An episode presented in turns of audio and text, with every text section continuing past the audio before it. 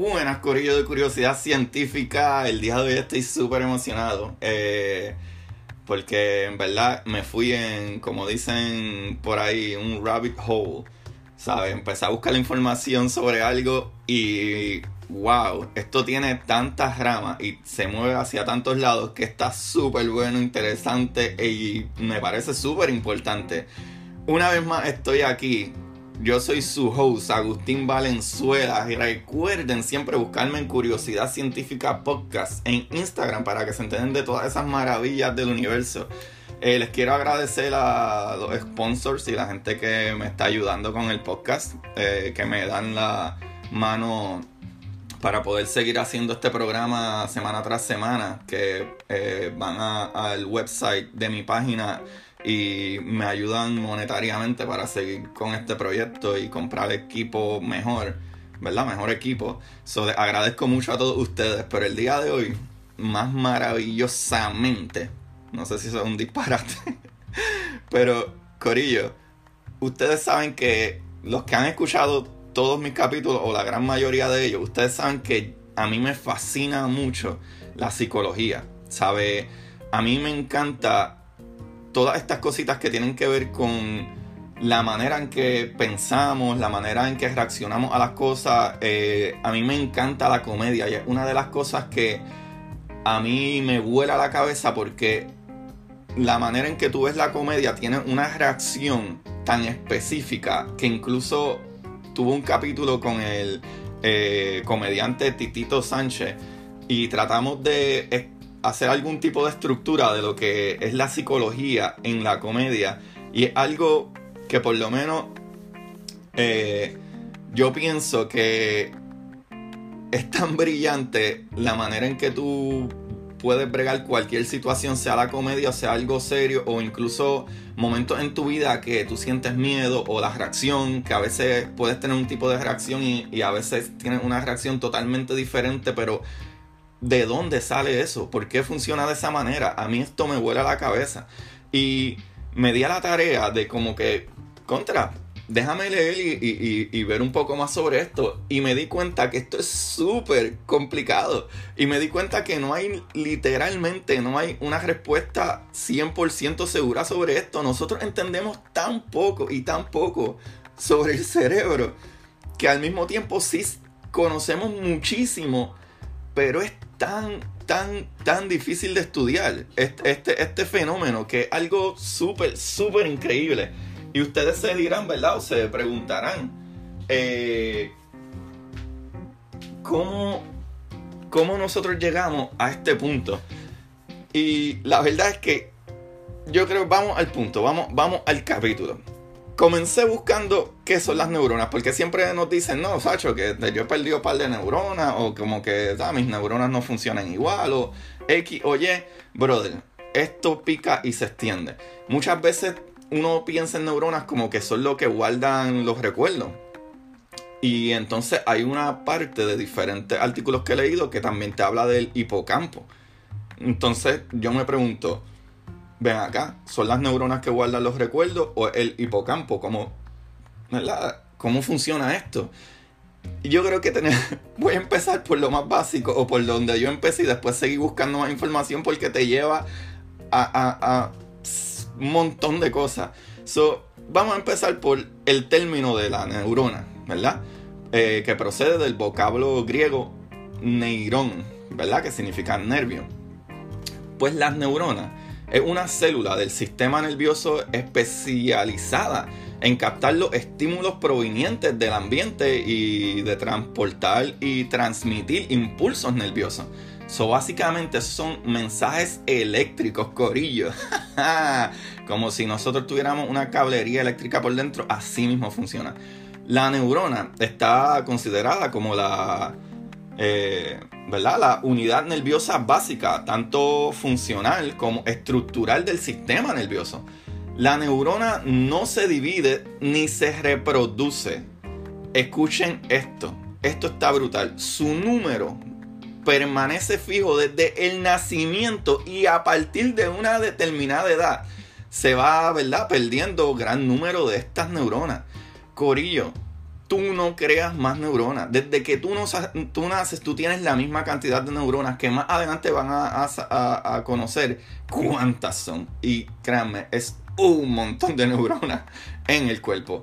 Ahora, el tamaño y forma de, las neuronas es muy eh, variable. Pero todas cumplen, ¿verdad?, con su función de conducir impulsos nerviosos. Una neurona está constituida por un cuerpo celular o soma es la parte más ancha de esta, de neuronas, y contiene eh, un núcleo rodeado de citoplasma. O sea que, antes que yo siga, les quiero decir que la neurona se compone de cuatro partes. ¿Verdad? Lo que se cree que es como el cuerpo, que se le conoce como soma. Entonces está el núcleo, que está en, en el núcleo, en el centro. Eh, el cuerpo de la neurona es soma está entonces el núcleo que está en el centro del soma y está también uno, ¿verdad? Eh, la neurona tiene unas prolongaciones o fibras conocidas como dendritas, asimismo dendritas y otra es axón. Eh, los primeros, ¿verdad? Las primeras son ramificaciones cortas y numerosas que conducen el impulso Um, hacia el cuerpo celular. Estas son las dendritas. Estas son las ramificaciones cortas y numerosas que conducen el impulso hacia el cuerpo celular. Y la segunda, o sea, el axón, eh, es una ramificación larga que transmite dicho impulso desde el cuerpo celular hasta la neurona próxima. Esto está súper brutal. Corillo, la conexión entre dos neuronas se denomina sinapsis. Esta se origina entre el botón terminal de un axón y las dendritas iniciales de otra neurona. Como les expliqué anteriormente. ¿Sabes? la, parte de las neuronas que hacen conexión es el axón y las dendritas. En resumen, las dendritas son las conexiones más cortas y el axón las conexiones más largas entre una y otras neuronas y otras células. Como bien se sabe, su función básica es la de transmitir mensajes e impulsos nerviosos a través de un proceso que puede ser el tipo de, ¿verdad? De tipo eléctrico.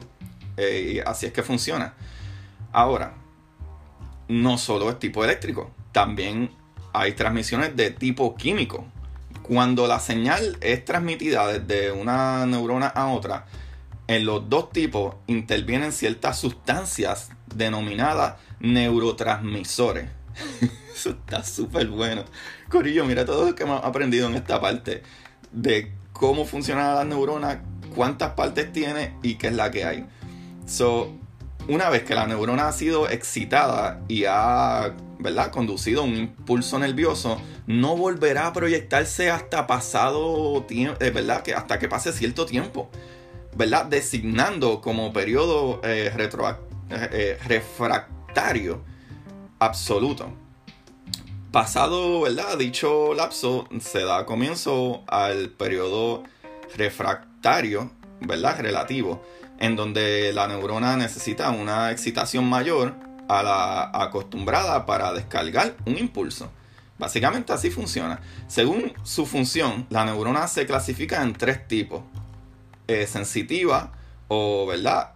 Aferente, lo cual capta los estímulos y conduce los impulsos hacia el cerebro o la médula, se localiza en los órganos de los sentidos. Está la función motora o eferente. Esta se encarga de conducir las respuestas desde el cerebro o la médula hasta los músculos o las glándulas. Y la tercera es la asociativa o interneurona eh, que esta se vincula con las neuronas sensitivas y las motoras. Está ubicada en la médula espinal y en el cerebro. Entonces ahí fue que yo me pregunté, ok, eh, entonces las neuronas, ¿verdad? Si, si las neuronas funcionan de esa manera, ¿cómo entonces es que siempre dicen que las neuronas son las que tienen como que la memoria o, los recuerdos? Como que, ah, he perdido neuronas o etcétera. Pues aquí está un poquito de explicación de eso. ¿verdad? La función de las neuronas. La función principal de las neuronas, que es la transmisión de mensajes en forma de impulsos nerviosos hacia otras células, como ya dije, pero este proceso, ¿verdad? De, de, de cómo funciona se divide en diferentes partes. Por ejemplo, la primera es la sinapsis eléctrica se caracteriza por la transmisión de iones entre una neurona y otra a través de conexión eh, proteicas llamadas uniones gap o uniones en hendidura que permite la transmisión de, del impulso eléctrico sin que sea necesaria la intervención de una neurotransmisor. La sinapsis eléctrica es bidireccional, o sea que van dos direcciones y más rápida que una sinapsis química. Entonces, la otra parte, pues la sinapsis química, que ya sabemos que es un poco más lenta. En este caso, las neuronas liberan y reciben neurotransmisores, que son pequeñas moléculas que llevan información a una célula inmediata. Algunas de las neurotransmisores más conocidos son la dopamina, acetilcolina, serotonina, noradrenalina, endorfina y oxitocina, que es básicamente lo que nosotros siempre mencionamos cuando hay cosas químicas. Por ejemplo, ¿qué es lo que sucede en el cerebro humano? Cuando tú estás haciendo ejercicio y estás cansado y estás corriendo, estás en lo que sea, el deporte que estés haciendo y lo estás haciendo fuertemente, tu cerebro comienza a razonar y dice, espérate, algo está pasando con este cuerpo que eh, eh, está incómodo. Eh, me siento incómodo, el cuerpo está enviando señales de incomodidad. ¿Qué debo de hacer? Después de que la primera parte de cómo funciona la neurona, ¿verdad? Que sería la sinapsis eléctrica, que es la que las neuronas están enviando mensajes de, de, ok, siento esto, estoy haciendo esto, estoy moviéndome para acá, siento ya el, el, cuerpo tiene calor, todas esas señales son, eléctricas.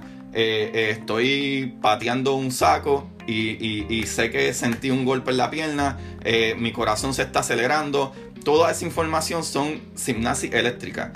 Y después viene ese cerebro y dice, yo tengo que hacer algo para mantener este cuerpo vivo. Porque siento que está sucediendo algo que no es común en este cuerpo. Y ahí entonces entra la sinapsis química, que te envía todas esas cositas que son básicamente químicos como la dopamina, ¿verdad? O la serotonina o la noradrenalina para como que darte un boost de energía, ¿verdad? O eh, eh, en ese cerebro. So, es básicamente eso. Eso está súper chévere. O por lo menos eso es lo que yo pude entender bastante bien. O están ciertos tipos de neuronas. No es un tipo de neurona. Eh, hay tres tipos de neuronas que, ¿verdad? Funcionan de tres diferentes maneras. So, de acuerdo a su función, estos son los tipos de neuronas. Ahora, las neuronas motoras, ¿verdad? Que son las que las responsables de los movimientos corporales voluntarios e involuntarios. Están las neuronas sensoriales, que son las que se encargan de recibir y procesar la información externa, ¿verdad? Captada por los sentidos, como el olfato, el gusto, el tacto, el oído, que tu mamá te metió con una chancleta. Y entonces está la tercera, que son las neuronas interneuronales.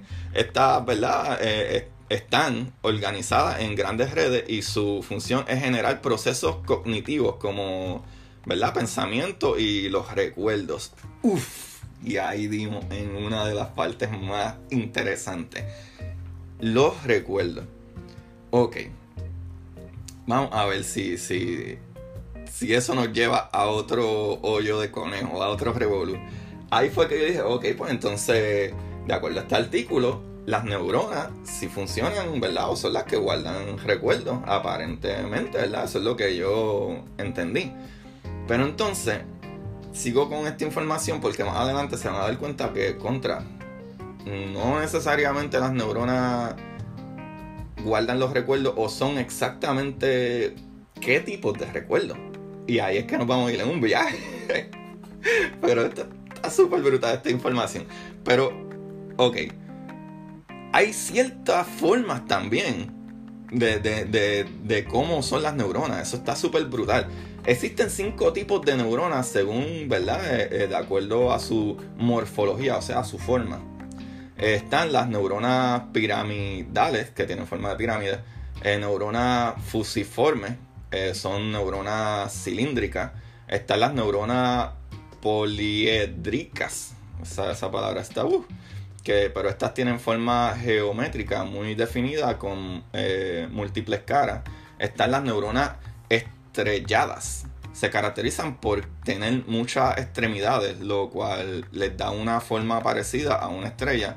Y están las neuronas esféricas, que pues tienen una forma circular o de esfera. Ahora, las neuronas según su polaridad, según el número de sus terminaciones eléctricas, las neuronas pueden clasificarse en neuronas unipolares, neuronas monopolares, neuronas bipolares, neuronas multipolares y neuronas anasónicas. Wow, ¿por qué no sale esa palabra? Y mira que leí esto como tres veces. neuronas anasónicas. So, ahí las tienen. Son las neuronas unipolares, neuronas monopolares, neuronas bipolares, neuronas multipolares y neuronas anasónicas. Pues sí, Corillo ahí me lleva entonces a esta parte de qué es lo que guarda los recuerdos y cómo entonces funciona esta cuestión de los recuerdos, de guardar en memoria. Entonces yo al principio asumí como, ah, ok, pues entonces quiere decir, de acuerdo a ese primer artículo, ya que, ¿verdad? Este, dependiendo el tipo de, de neurona, ¿verdad? Digo, no el, no el tipo de neurona, dependiendo la función de la neurona, ¿verdad? Que hay funciones eh, motoras, funciones sensoriales y las neuronas que tienen las funciones de interneuronales, que aparentemente son las que funcionan con los pensamientos y los recuerdos. Dije, ah, ok, pues ya lo tengo ahí descifrado. Esa, ese tipo de neurona, ese tipo de función de la neurona, mejor dicho, eh, es la que funciona con eso. Entonces ahí vine y me pregunté, contra, y entonces, ¿cómo exactamente guarda la memoria? ¿Es como un disco duro? ¿Como que escribe aquí en esta neurona específica? ¿O es a lo mejor como un grupo de neuronas que se conectan y todas, eh, ¿verdad?, guardan esa información. Y me puse a buscar y encontré que entonces hay una cosita en el cerebro que se llama el hipocampo, al que también se le achaca aparte de lo que es la memoria o los recuerdos. Pero entonces vamos a ver que el hipocampo, porque de que buscar de que eran neuronas, ahora salte a que, espérate, es que hay más sobre la memoria, hay mucho más de lo que es el cerebro y que es la memoria.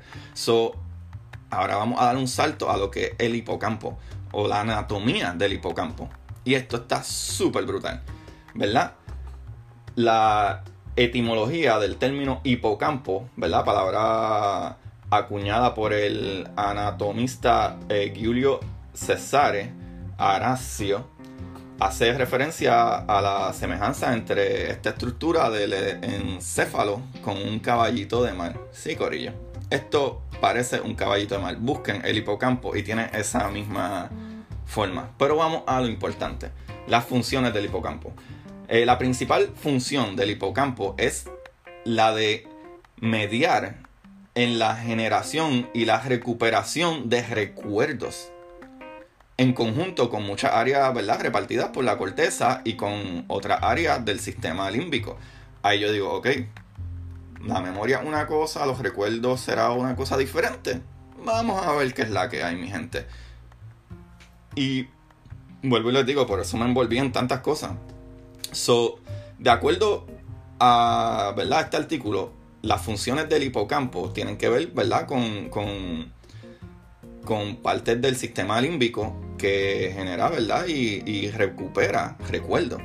So, por lo tanto, tiene un papel muy importante en la consolidación de los aprendizajes realizados, ya que por un lado permite que ciertas informaciones pasen a la memoria a largo plazo y por el otro vincula este tipo de contenido con ciertos valores positivos o negativos, dependiendo si estos recuerdos han estado asociados a experiencias placenteras o dolorosas, ¿verdad? Fisiológica o psicológicamente. Y eso está brutal. O sea que el hipocampo, volvemos a lo mismo, será el que guarda la memoria o qué es la que hay. So, los procesos mentales ligados a las emociones, ¿verdad? O a las emociones, los que determinan si el valor de una experiencia almacenada como recuerdo es positivo o negativo. Lo que experimentamos como emociones, ¿verdad? Tienen una parte funcional que tiene que ver con el modo en que aprendemos a comportarnos, ¿verdad? Siguiendo unas reglas aprendidas que jueguen, ¿verdad? A nuestro favor. ¿verdad? Evitar repetir errores y volver a experimentar sensaciones agradables, básicamente. So, el hipocampo y la memoria, ¿en qué se relacionan?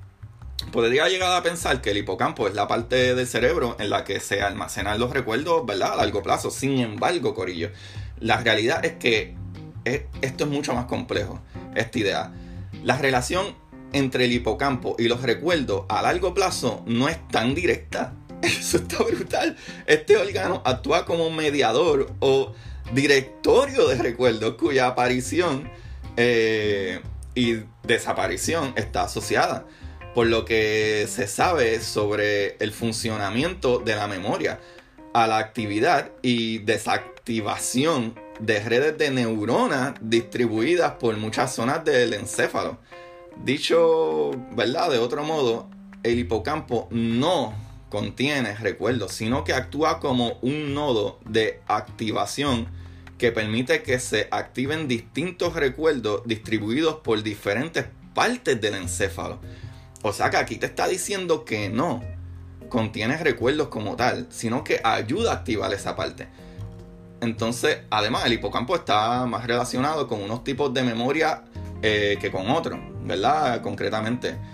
Eh, e, esto, el hipocampo, juega un rol en la gestión de la memoria declarativa, es decir, aquella cuyos contenidos pueden ser expresados verbalmente, sin embargo, la memoria no declarativa que interviene en la memorización de patrones de movimiento y las destrezas motoras, como bailar o ir en bicicleta y etc. Esta ¿verdad? regula más bien por estructuras como los ganglios eh, basales y el cerebelo. Se sabe, Cobrillo, que una lesión en esta zona del cerebro suele producir amnesia anterograda y retrógrada en la producción y evocación de recuerdos relacionados con la memoria declarativa. Pero la memoria no declarativa suele quedar eh, ¿verdad? preservada ¿Qué nos dice esto? ¿Verdad? Que una persona con el hipocampo severamente dañado puede seguir aprendiendo, por ejemplo, destrezas manuales, aunque no recordaría, ¿verdad?, haber aprendido ese proceso. Ahí yo digo, ok, si las neuronas no tienen que ver 100% y el hipocampo entonces tiene que ver tampoco 100% con los recuerdos, pero debe de haber una, unión entre una cosa y otra, porque voy a, voy a seguir haciendo este tipo de paradas y resumen entre una y otra cosa. Ya sabemos que las neuronas, ¿verdad? Básicamente las neuronas, eh, como funcionan, es que eh, son las que dan esas señales para las diferentes reacciones. Pero también se sabe que de acuerdo a algo que tú hiciste, que tú podrías recordar cuando hacen estudios, por ejemplo, la lámpara es azul y está encima de la mesa que está en la esquina izquierda del cuarto. Cuando se hacen estos estudios se ve que ciertas neuronas específicas se activan cada vez que tú vas a hacer ese proceso. Pero si vas a hacer otro proceso, que entonces eh, el zafacón está en el piso de la mano derecha del baño, se activa otra neurona diferente.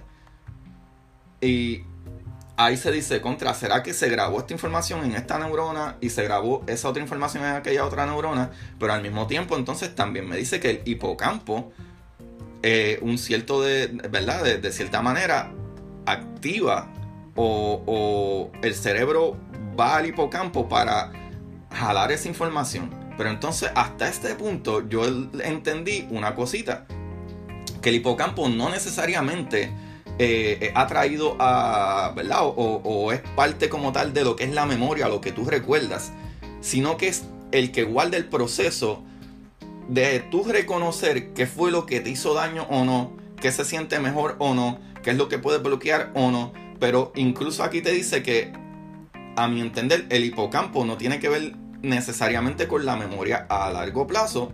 ¿Por qué? Porque hasta en ocasiones que el hipocampo está completamente dañado o está, ¿verdad? Eh, no funciona de la manera o de la mejor manera, todavía tú puedes aprender cosas nuevas y se te quedan memorizadas. Aunque no recuerdes que las aprendiste. Eso está súper brutal, Corillo. Ahora, vamos a enseñar parte de eso y a lo que me refiero. De acuerdo a este artículo, el hipocampo, ¿verdad? Bajo la enfermedad. La región de la formación hipocampal es una de las primeras zonas en las que se hace notar enfermedades como ¿verdad? la demencia o el Alzheimer. Eh, es por ello que las personas que empiezan a experimentar esta enfermedad ven como sus capacidades para formar nuevos recuerdos o recordar informaciones autobiográficas más o menos recientes quedan mermadas.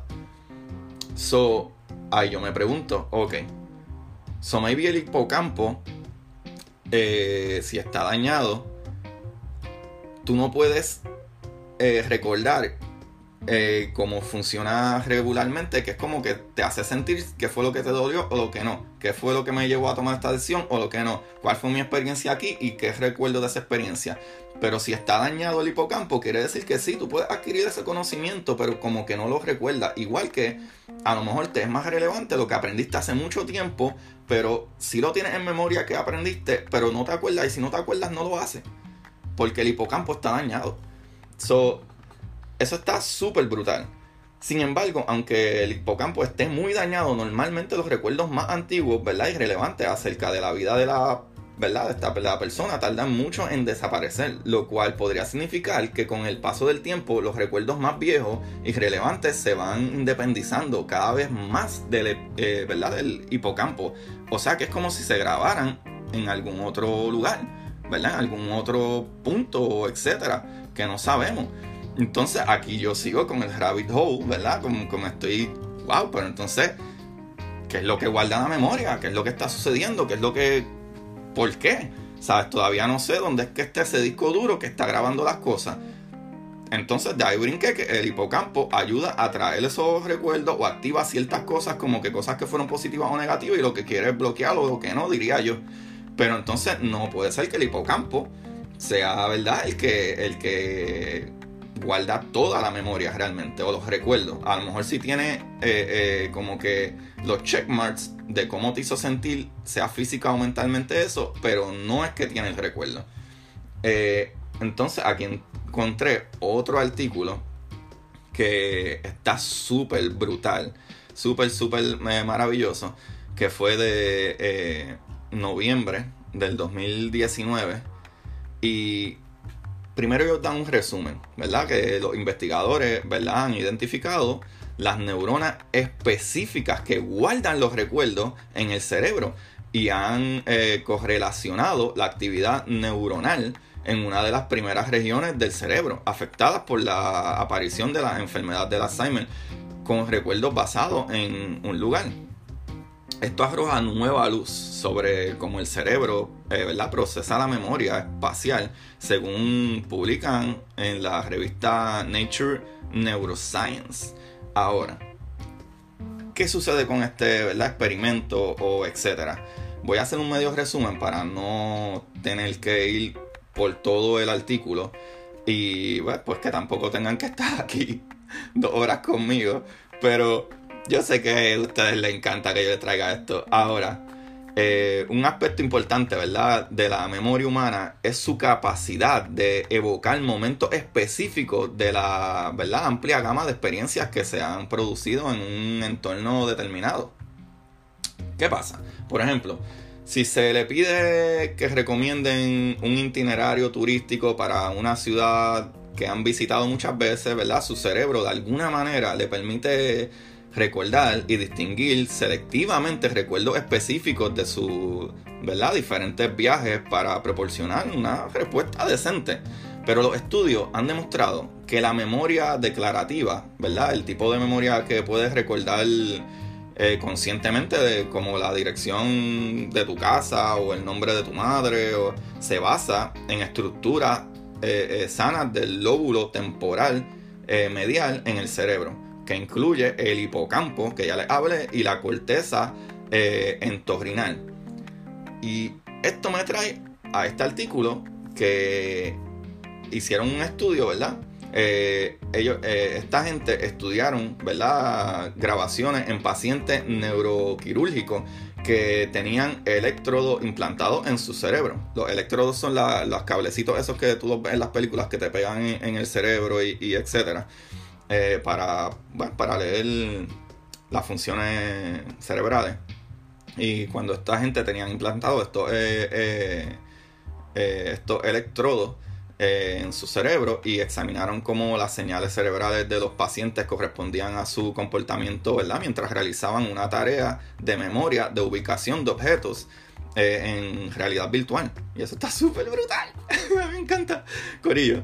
Los investigadores identificaron células de rastro de memoria cuya actividad se, ¿verdad? se ajustó especialmente en la ubicación donde los, eh, ¿verdad? donde los sujetos recordaban haber encontrado objetos específicos. ¿verdad? Encontramos estas neuronas con rastros de memoria, principalmente en la corteza entorrinal, que es una de las primeras regiones del cerebro afectadas por la aparición de la enfermedad de Alzheimer explica Joshua Jacobs, ¿verdad? El profesor asociado en ingeniería biomédica, quien dirigió este estudio del que estoy hablando. Pues debido a que la actividad de estas neuronas está estrechamente relacionada con, la, con lo que una persona ¿verdad? está tratando de recordar, es posible que su actividad se vea interrumpida por enfermedades como el Alzheimer, lo que ¿verdad? lleva a una definición de memoria. ¿verdad? Prosigue nuestro hallazgo, deberían eh, abrir nuevas líneas de investigación sobre como la actividad neuronal en la corteza entorrinal y el lóbulo temporal, eh, ¿verdad? Medial, nos ayuda a identificar eventos pasados para recordarlos y en general, ¿verdad? Como se supone en, eh, ¿verdad? en el espacio del cerebro y la memoria en el cerebro. Ahora, la conclusión de esta gente, ¿verdad? Es que el equipo pudo medir la actividad de las neuronas individuales aprovechando una oportunidad poco común, ¿verdad? Eh, registro invasivo del cerebro de 19 pacientes neuroquirúrgicos en varios hospitales, incluyendo el Centro Médico Irving de la Universidad de Columbia. Eh, los pacientes tenían eh, epilepsia, corillo, resistente a los medicamentos y por lo tanto ya tenían electrodos de registro implantados en, sus cerebros para su tratamiento clínico. Los investigadores diseñaron experimentos como juegos de computadora, realidad virtual, eh, atractivos y, y envolventes, y los pacientes postrados en cama usaron computadoras portátiles y controladores de mano para moverse a través de ese entorno virtual como en ese cuarto. Y al realizar la tarea, los sujetos primero navegaron por el entorno para aprender la ubicación de cuatro objetos únicos que ellos pusieron. Una lámpara, una cafetera, etcétera, un radio. luego los investigadores retiraron los objetos y pidieron a los pacientes que se movieran a través del entorno y marcaran la ubicación de un objeto específico en cada, ¿verdad? En cada ensayo, ¿verdad? O en cada lugar. El equipo midió la actividad de las neuronas medida que los pacientes se movían por el entorno y marcaban sus objetos de memoria, sus objetivos de memoria.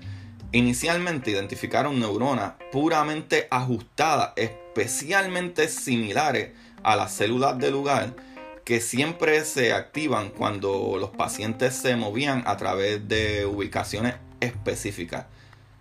Independientemente del objeto de memoria de los sujetos.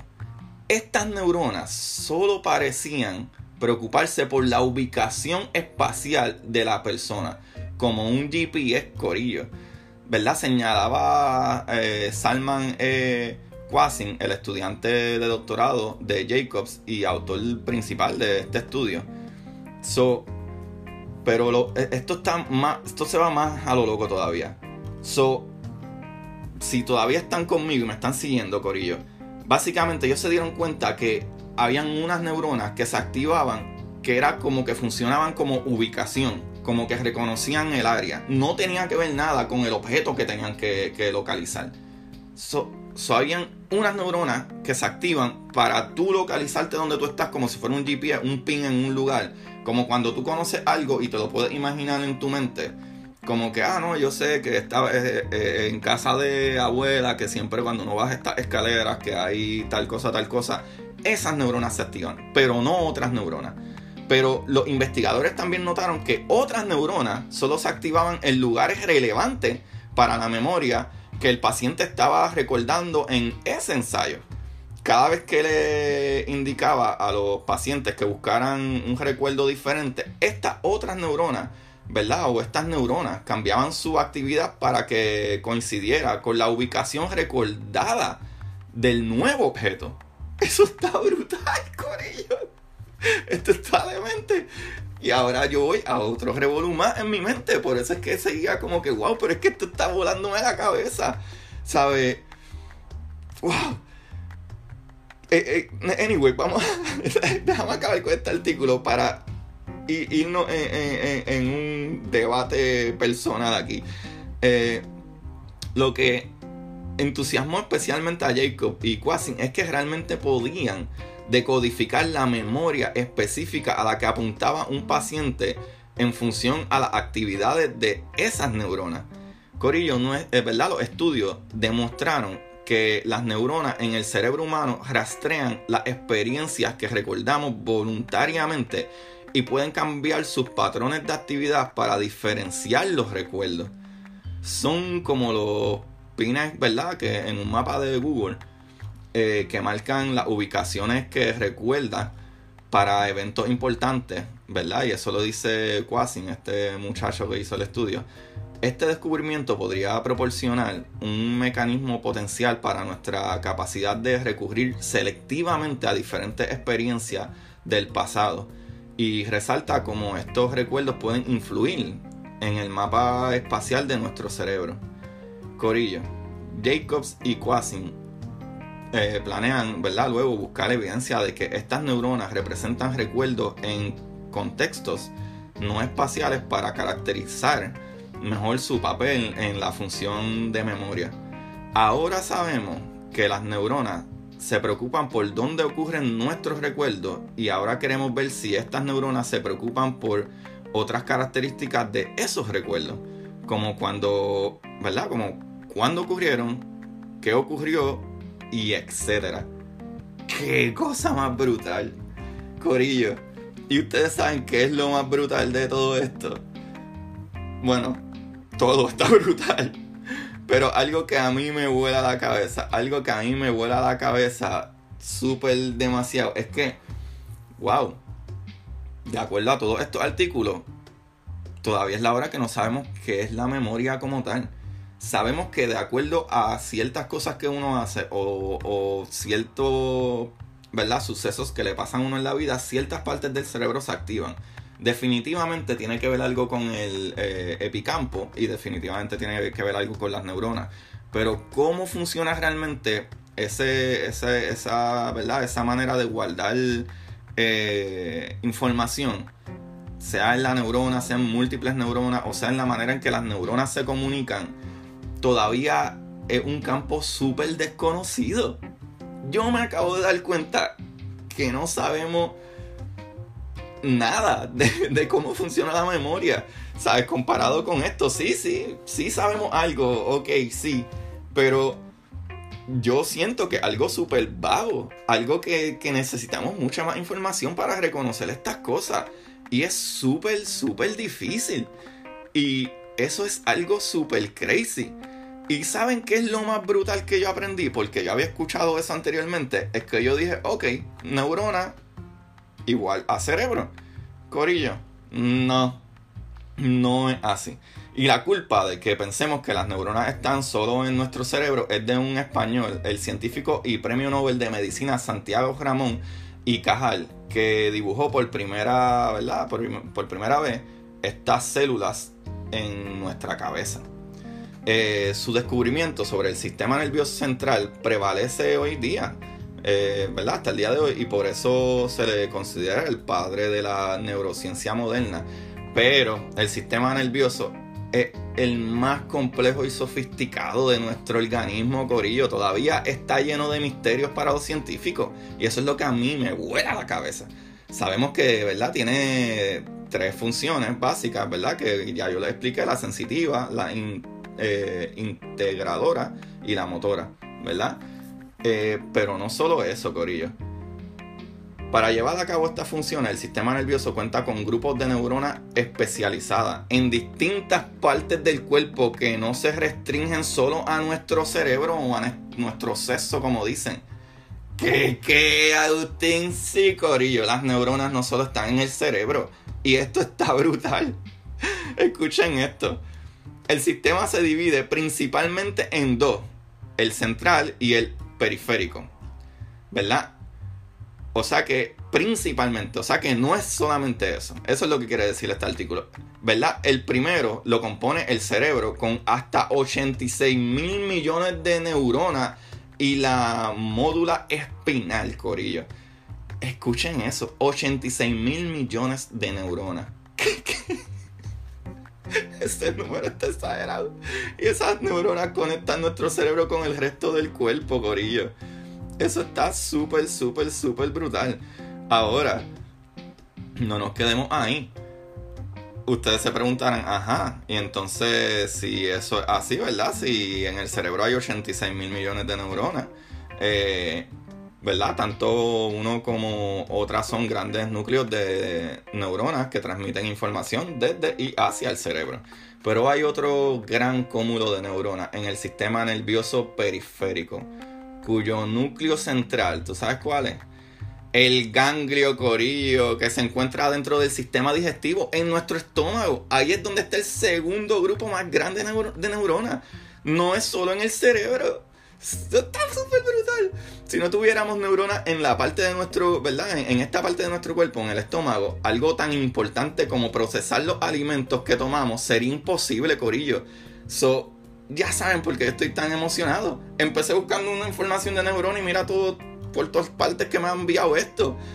Corillo, lo asegura eh, el, neurocientífico Calvin Chad Smith de la Universidad College en Londres en conversación con BBC Mundo.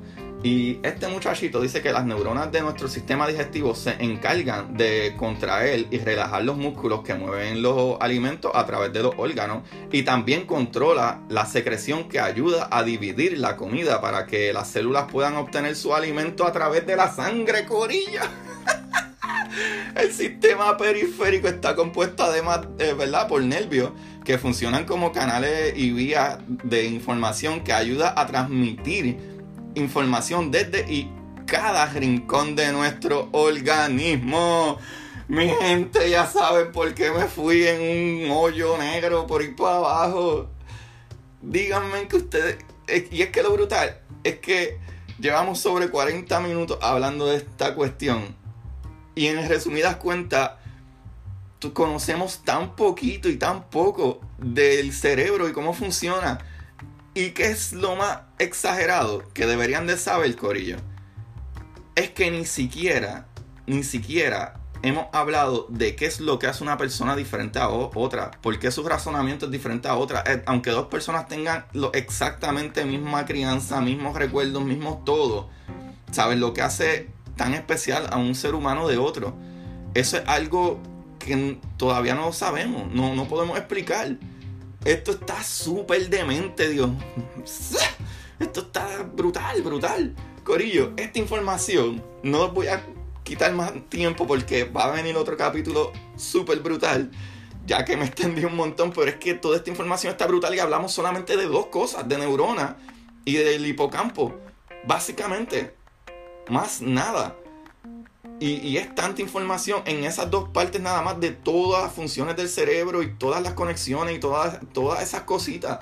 Corillo, esta información yo la saqué de nerditos.com, de significados.com, de conceptos de de, eh, de psiquiatría.com, de psicología y mente.com de lanación.com.ar. Corillo. Esto está súper brutal. Esto me encanta. Díganme si esto les voló las neuronas o el hipocampo ustedes. Cuídense mucho, los quiero y recuerden, busquen la manera de aprender que más les divierta. Uh, que le active el hipocampo.